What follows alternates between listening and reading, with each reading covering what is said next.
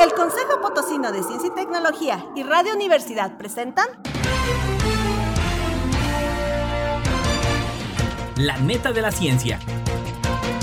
Espacio informativo sobre todo lo acontecido en ciencia, tecnología e innovación. En San Luis, México y el mundo.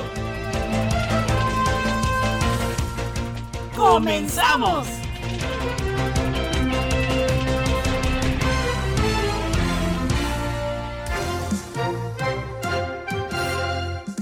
Hola, ¿qué tal? ¿Cómo le va? Muy buenos días. Otro jueves más, ya literalmente huele a posadas. Saludo a Rosy Ruiz, bienvenida Rosy. Un gusto Hola Edgar, muy muy contenta de estar nuevamente aquí con ustedes y pues adelante con la información y esperando ya las próximas fiestas decembrinas. Así es, vámonos a los titulares.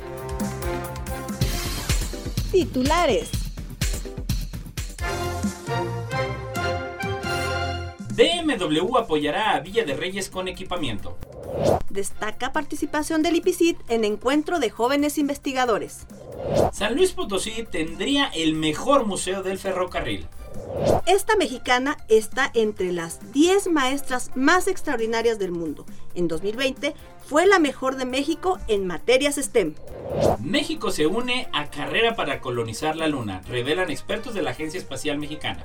México atrasado en materia de legislación de uso de tecnologías e inteligencia artificial. Día Mundial de la Ciencia. ¿Desde cuándo y por qué se celebra el 10 de noviembre? La agricultura propició la difusión de las lenguas transeurásicas. Alumno turco del cuarto grado se hace el campeón del concurso internacional de matemáticas Caribou. Noticias locales. Y bueno, pues iniciando, iniciando este jueves de netas de la ciencia, Déjenme platicarle que el presidente, el CEO de BMW Group de la planta San Luis Potosí, Harald Gotche y el director de Relaciones Gubernamentales Carlos Gutiérrez se entrevistaron con la presidenta municipal de Villa de Reyes, Erika Briones Pérez, a fin de estrechar lazos de colaboración y de planear proyectos de responsabilidad social educación y deporte. Durante la entrevista, la alcaldesa aseveró que en el municipio existen muchas necesidades de la población y entienden el compromiso social por el que se caracteriza esta empresa automotriz de origen alemán que opera en el Parque Industrial Logistic 2 de esta localidad y con quienes han trabajado de la mano ya que es uno de los primeros de tantos acercamientos que se tendrán de aquí en adelante. Además, en la reunión que se realizó en el Salón de Cabildo de la, presidenta, de la Presidencia Municipal, Erika Briones expuso que hoy la necesidad es fortalecer el equipamiento de espacios públicos y unidades deportivas, así como mejorar la infraestructura educativa, tomando en cuenta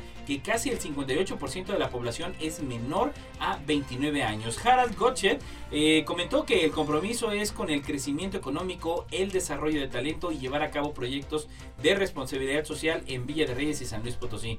En su intervención, el director de Relaciones Gubernamentales, Carlos Gutiérrez, anunció que eh, programará una visita para conocer las instalaciones de las unidades deportivas y planteles educativos, identificar sus áreas de oportunidad de acuerdo a las necesidades que demandan las familias de Villa de Reyes. ¿Qué más netas tenemos el día de hoy?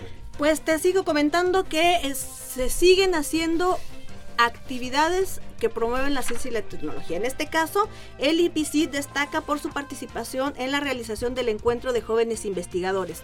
Esta información nos llega desde plano informativo y aquí nos comentan cómo en el marco de la inauguración del noveno encuentro de jóvenes investigadores en el estado de San Luis Potosí, el doctor Luis Antonio Salazar Olivo, director general del Instituto Potosino de Investigación Científica y Tecnológica, el IPCIT, destacó que este evento busca fomentar la incorporación de los estudiantes de licenciatura al trabajo científico y tecnológico como una opción de desarrollo profesional. Para finalizar su intervención en, este, en el marco de este evento, el director general del IPCID invitó a los jóvenes estudiantes que asistieron al encuentro a ver esta institución como una opción para continuar su preparación. Hay cinco áreas académicas del IPCID que cuentan con posgrados consolidados y de nivel internacional y con laboratorios este, en donde hay lugar para todo estudiante deseoso de continuar su desarrollo profesional en ciencia y tecnología, comentó. El encuentro de jóvenes investigadores en el estado de San Luis Potosí es una actividad que se ha organizado para que los participantes den a conocer sus avances y resultados de sus proyectos de investigación, en el que se incluyen tesis, residencias, estadías profesionales, proyectos de investigación y desarrollo tecnológico. Posterior a la inauguración y como parte de las primeras actividades de este encuentro de jóvenes investigadores, se llevó a cabo la mesa de diálogo entre académicos del IPICIT, llamada Colaboración y Trabajo en Redes para el Cuidado del Medio Ambiente y la Sostenibilidad, moderado por la maestra Ivonne Cuevas, quien es la jefa del Departamento de Posgrados del IPICIT. En esta mesa de diálogo participaron los investigadores el doctor Braulio Gutiérrez, quien se encuentra adscrito a la División de Materiales Avanzados y la de Biología, la doctora Newgen Esmeralda López, quien forma parte del Colegio de Profesores de Posgrados en Ciencias Ambientales, y el doctor César, César Nieto, quien es profesor titular de la División de Ciencias Ambientales. Dentro de la plática, estos investigadores, este, esta plática giró en torno al medio ambiente y cómo a través de una estrategia de investigación encaminada a la colaboración y trabajo en redes, donde destaca la importancia del trabajo conjunto de diferentes instituciones con el fin común de preservar el medio ambiente y lograr la sostenibilidad.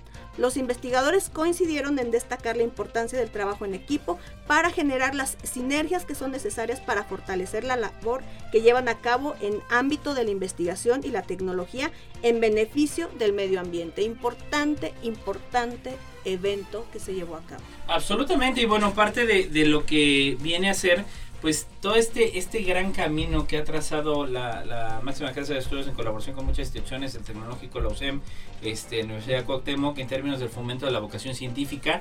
Y bueno, pues si usted no lo sabía, eh, también eh, de manera colaborativa, porque el Consejo Potosino pues colabora con distintas instituciones. Con muchas instituciones. Bueno, se tiene el programa ADA, el fomento de, de vocación científica en, en, en, áreas STEM. STEM, en jóvenes ajá, adolescentes. jóvenes adolescentes. Este, mujeres, y, sí. y esto es importante, ¿no? Y también el impulso que se le ha dado a, a esta recién creada red de red la red de Potosina de mujeres, para ciencia, eh, ¿no? dedicada también a áreas de STEM. Absolutamente, que bueno, definitivamente vienen a sumar. Y cerrando las netas locales, déjame platicarte, Rosy, que bueno, pues obviamente en, en, en la dinámica que hemos tenido, pues en, en- de esta, la administración 2021-2027, pues San Luis Potosí tendrá el mejor museo del ferrocarril, esto de Martín Rodríguez desde Pulso. Y bueno, pues ya eh, recientemente, en, en semanas pasadas, en días pasados, eh, la institución tiene una nueva directora y nos referimos a la licenciada Juana Idalia Gallegos Barrón. El gobierno del estado de San Luis Potosí nombró como directora al Museo del Ferrocarril Jesús García Corona eh, a, la, a la licenciada Juana Idalia Gallegos Barrón, quien tomó protesta frente a las diversas autoridades y representantes de la sociedad civil. Gallegos Barrón fue presentada justo en la fecha conmemorativa del 114 aniversario de la gesta heroica de Jesús García Corona, el héroe de Nacosari. Los ferrocarrileros pidieron ayuda para que el gobierno los apoye en el traslado de varias piezas de convoys de ferrocarril donadas, algunas de ellas desde el año 2007, ya que ni el gobierno eh, ni los gobiernos anteriores, pues bueno, lograron consolidar y quisieran apoyar esta acción. Carlos Calderón Otero, representante de jubilados de la sección 24 del Sindicato Nacional de Trabajadores Ferrocarrileros de la República Mexicana, consideró que existe una buena oportunidad para que San Luis Potosí tenga el mejor museo del ferrocarril del país. Dijo que hay mucho material ferroviario que se está echando a perder en distintos lados de la República porque fue donado a San Luis Potosí, pero ninguno de los dos gobiernos anteriores pues había movilizado esta situación. Y bueno, importante eh, recordarle a usted que el vagón de la ciencia del Coposit se encuentra precisamente ahí, ahí. y que bueno, pues desde julio pasado hemos venido realizando en colaboración el programa Estación Ciencia. Este, todos los domingos, no todos los domingos, es un cada tercer domingo es un domingo por cada mes, Rosy, en Sí. donde eh, a través de divulgadores de la red de divulgación de ciencia, tecnología e e innovación del Consejo Profesional de Ciencia y Tecnología, pues se promueven estas actividades ahorita en línea y que muy pronto pues ya regresaremos, regresaremos obviamente a lo presencial. Y esto es muy importante porque a través del vagón de la ciencia este, se ha logrado fomentar muchísimo la, la ciencia y la De tecnología. años, sí, años. O sea, de hecho yo conozco varios investigadores que empezaron su inquietud ahí en, Ah, en ahí el vagón de la ciencia. Así es.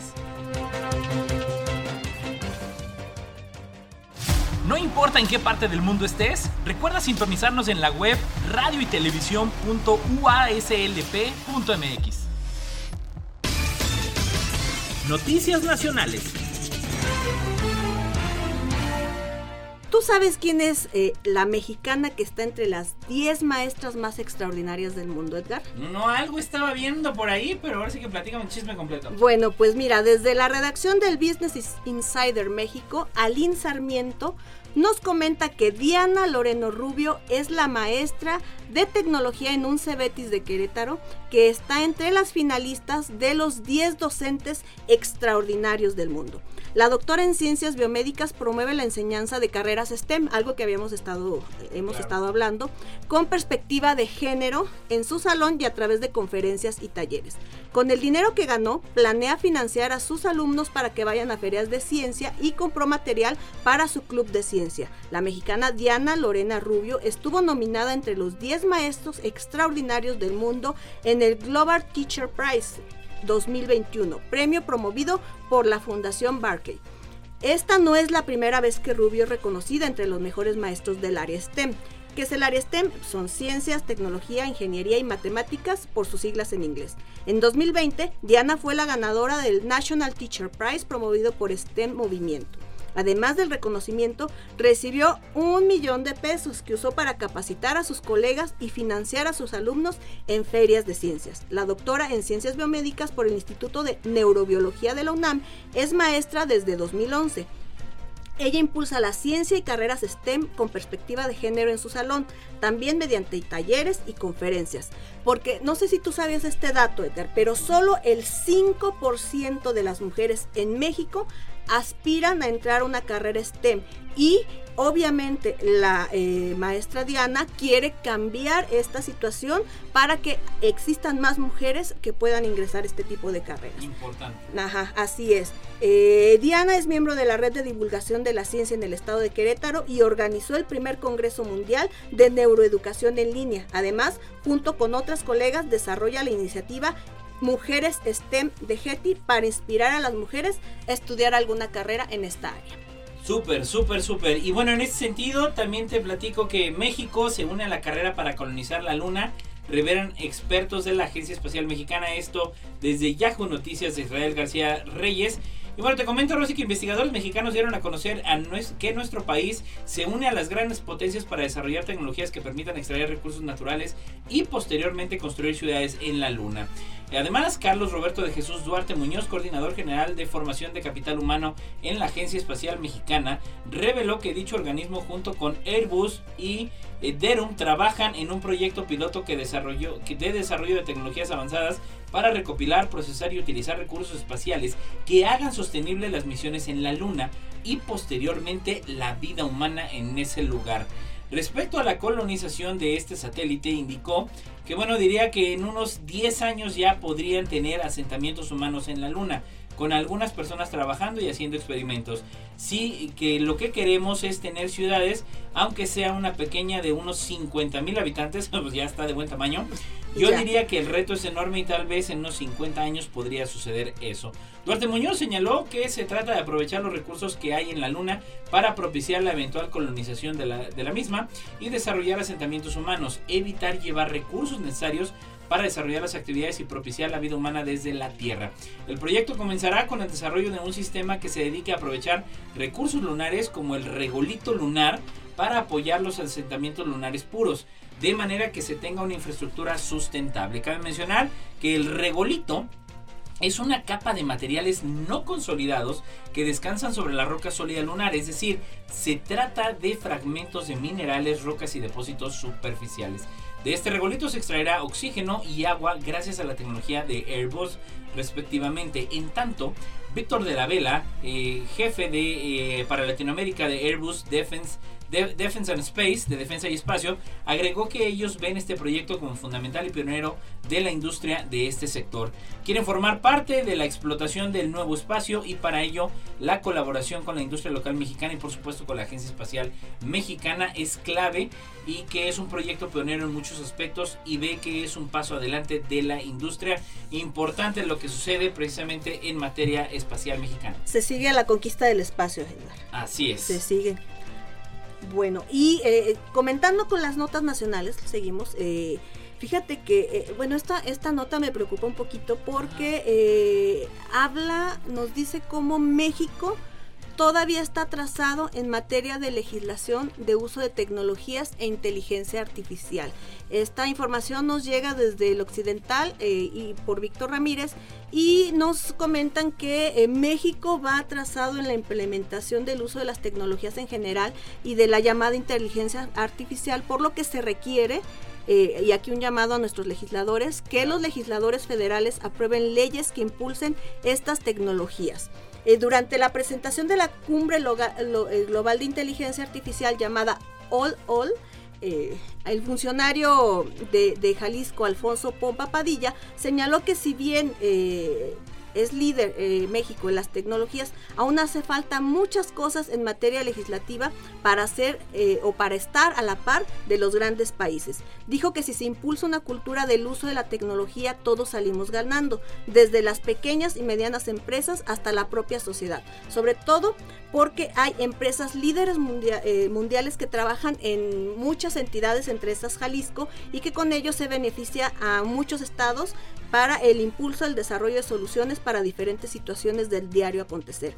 Eh, el, funcionario comentó que en general eh, vamos como un país como país vamos retrasados en el tema de la legislación respecto al uso de las nuevas tecnologías o de los nuevos conocimientos, no solo en qué, eh, en qué es la inteligencia artificial.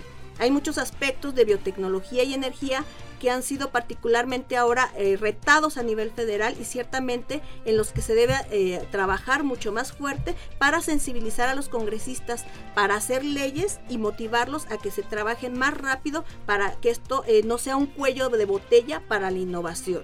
Es por eso que no eh, se quedan o no hay que quedarse solo viendo cómo avanzan eh, los demás países en este tema, sino hay que llevar una serie de reuniones y trabajos con los propios legisladores tanto en lo local como en la parte federal y hacerlos conscientes de que el desarrollo de esta tecnología y en especial su uso es un tema de leyes que se debería favorecer y estimular en nuestro país. Así las cosas en materia legislativa en cuanto a ciencia y tecnología y este tema de la inteligencia artificial. Absolutamente y que bueno, pues ya se ha visto un poquito eh, las consecuencias del, mal uso de la tecnología, no nada más en tecnología, en inteligencia artificial.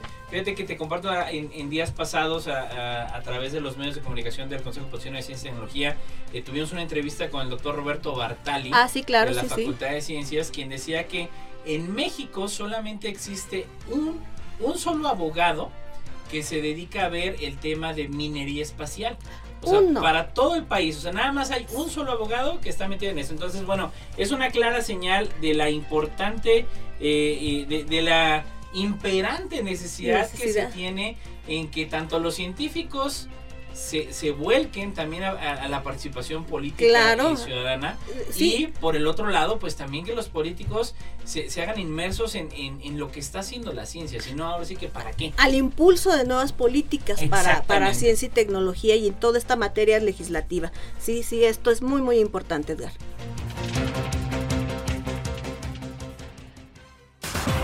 Noticias internacionales. Y bueno, entrando en las netas internacionales, Día Mundial de la Ciencia. ¿Desde cuándo y por qué se celebra el 10 de noviembre? Esto desde la redacción de El Comercio. Y bueno, cada 10, de cada 10 de noviembre se celebra el Día Mundial de la Ciencia para la Paz y el Desarrollo. Esta fecha fue creada para destacar el rol de la ciencia en la sociedad. Hablando de eso, precisamente, Rosy. Hablando. Subraya la importancia de convocar a diversas audiencias en los nuevos debates científicos y la importancia de la ciencia en nuestro día a día. El Día Mundial para la Ciencia para la Paz y el Desarrollo fue planteado en la Conferencia General de la UNESCO en 2001. Con esta conmemoración se buscó en primer lugar renovar el compromiso internacional a favor de la ciencia y su desarrollo se propuso en la Conferencia Mundial sobre la Ciencia, que fue celebrada en Budapest en 1999, Aquí se determinó que la creación de esta fecha serviría para construir una oportunidad para que se reafirme anualmente la voluntad de alcanzar los objetivos y recomendaciones científicas ya acordadas. Entre los objetivos del Día Mundial de la Ciencia para la Paz y el Desarrollo, en cuanto a renovar el compromiso internacional para el uso de la ciencia a favor de la sociedad, pues están fortalecer la toma de conciencia colectiva sobre la importancia de la ciencia en las poblaciones pacíficas y sostenibles, impulsar la solidaridad para compartir la ciencia entre países, aproximar la ciencia a la sociedad, precisamente estamos haciendo y buscando, persiguiendo esto con la neta de la ciencia, e incrementar el apoyo científico. Con estos puntos se enfatiza la importancia de la ciencia y su compromiso a nivel internacional para mejorar la vida en el planeta. En 2021 la celebración se centró en la importancia de crear comunidades preparadas para el cambio climático. La UNESCO tiene preparado para el Día Mundial de la Ciencia para la Paz y el Desarrollo eh, se organizaron pues seminarios digitales en el que se estrenaron paneles sobre soluciones para la construcción de comunidades preparadas para el clima y salud mundial en un entorno cambiante. En este evento también se aprovechó para la presentación del ganador del premio UNESCO Kalinga de divulgación científica. Importante lo que tenemos en materia de eh, divulgación de ciencia. Así es, Edgar. Y pues mira, en otro tema te comento, eh, ¿tú crees que la agricultura podría haber influido en cómo se propicia la difusión de lenguas?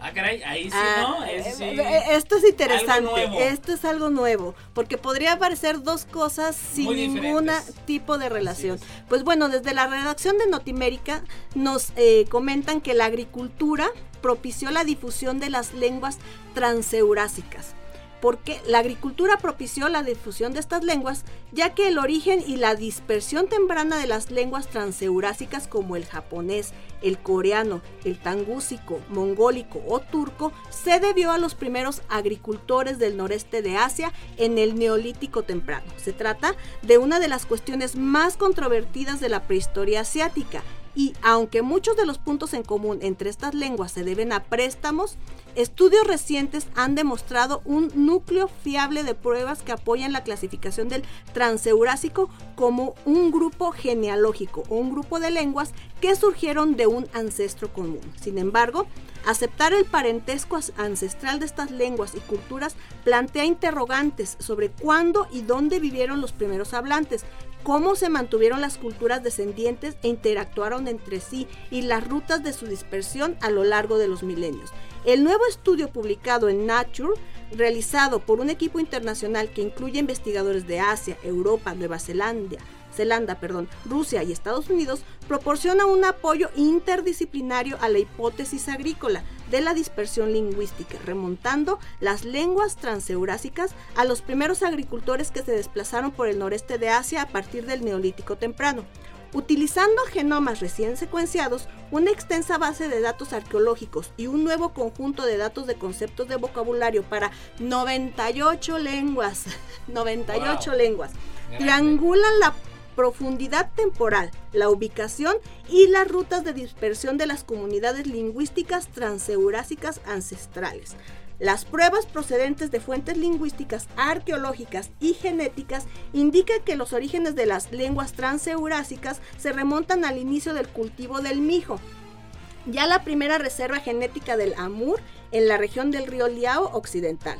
Durante el neolítico tardío, los agricultores del mijo con genes relacionados con el amur se extendieron por las regiones contiguas del noreste de Asia. Ahí la relación entre agricultura interesante, y lengua. Interesante. Hoy sí estoy aprendiendo también muchas cosas, nada, precisamente no había relación, digo, de alguna manera no lo ves. Parecía que no. Pero la agricultura al final del día también viene a ser el, la base del sustento del desarrollo humano. Del desarrollo y desarrollo tecnológico. Los asentamientos, de los asentamientos, eh, como dijo Carl Sagan y luego Neil deGrasse Tyson que decían este, por primera vez el humano pudo tener más cosas de las que pudo cargar. Exactamente. Y eso pues cambió todo, ¿no? Y bueno, pues para cerrar ya las netas del día de hoy, Rosy, te platico que alumno turco del cuarto grado se hace el campeón de concurso internacional de matemáticas Caribou por TRT. Y bueno, qué mal Ars Aslan.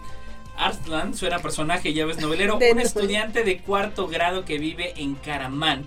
Fue el primero en el mundo eh, eh, en el concurso internacional de matemáticas Caribou con sede en Canadá que fue realizado en línea. Arslan, cuyo padre es camionero y madre de y, la mamá es ama de casa, se hizo campeona al contestar correctamente a todas las preguntas de su categoría en el concurso al que asistieron 11.000 742 alumnos. Pónganse a temblar. 11 mil. En todo el mundo. ¿Cómo cambia también esta cuestión de las ferias en línea? Sí, claro. Enorgulleciendo tanto a su familia como a sus maestros. Arslan eh, dijo que logró este éxito trabajando y mostrando grandes esfuerzos al destacar que está feliz de haber ganado el primer lugar. Declaró que quiere ser científico cuando sea mayor. Y bueno, pues vamos cerrando precisamente. Como siempre, un gusto. Mi querida Rosy, una neta de la ciencia más que se nos va. Una neta de la ciencia más y esperemos que cada jueves eh, nuestro auditorio siga aprendiendo más y más sobre todos estos aspectos científicos. Cosas muy interesantes. Muchas gracias a Lalo Carrillo y a Ángel Flores. Y bueno, pues nos vemos y nos escuchamos precisamente a través de las redes sociales. Siga todas las frecuencias de Radio Universidad, ya lo saben, en el 88.5 de FM, 1190 de AM y en el Altiplano Potosino, ayer en Matehuala. Un saludo a todos los que nos sintonizaron. Nos vamos. Estos fueron las netas de la ciencia. Esto fue...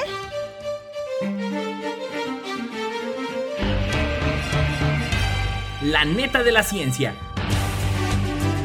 Noticiero de Ciencia, Tecnología e Innovación. Presentado por el Consejo Potosino de Ciencia y Tecnología y Radio Universidad.